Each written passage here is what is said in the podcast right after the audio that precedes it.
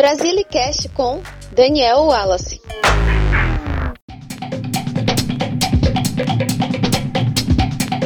Este episódio foi produzido e gravado no momento em que o mundo inteiro está combatendo o coronavírus. Não é a primeira vez que passamos por uma pandemia.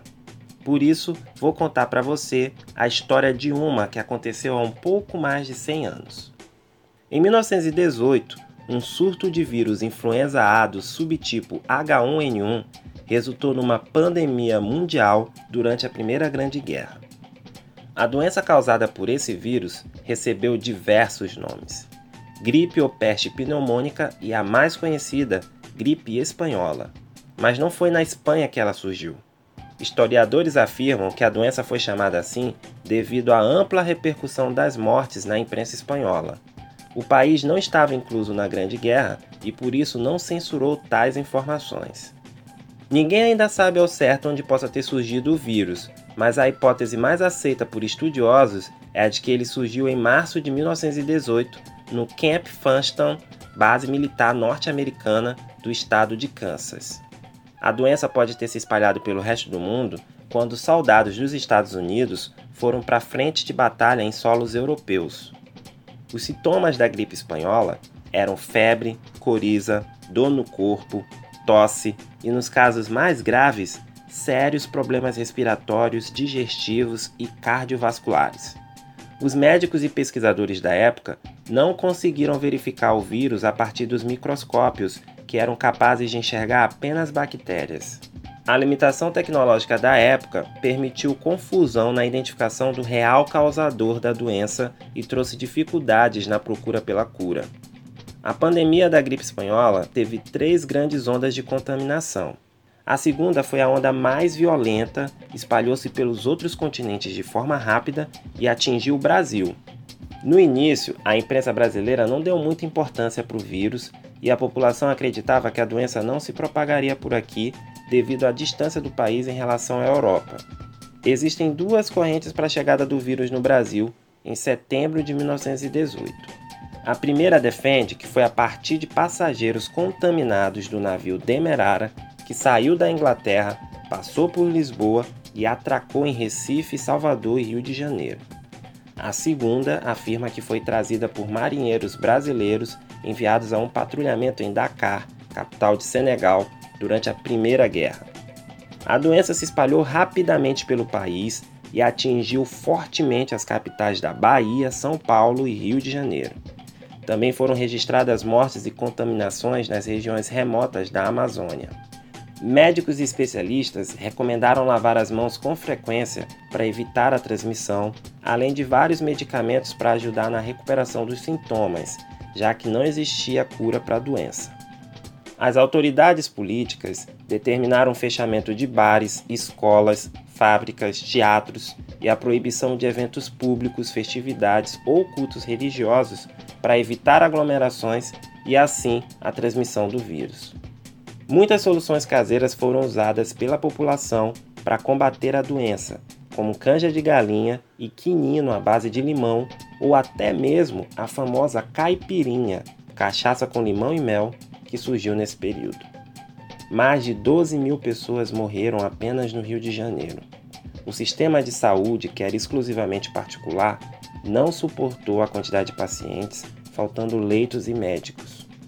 A explosão no número de mortes ocasionou a falta de caixões e cemitérios lotados.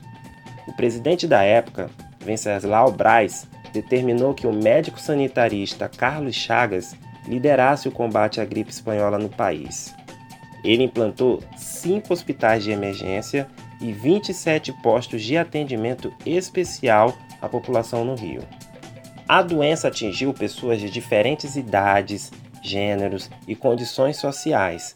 Porém, no Brasil, os mais ricos começaram a fazer quarentena no interior do país e aqueles que moravam em situações de extrema pobreza e falta de saneamento básico ou saúde foram os que mais morreram.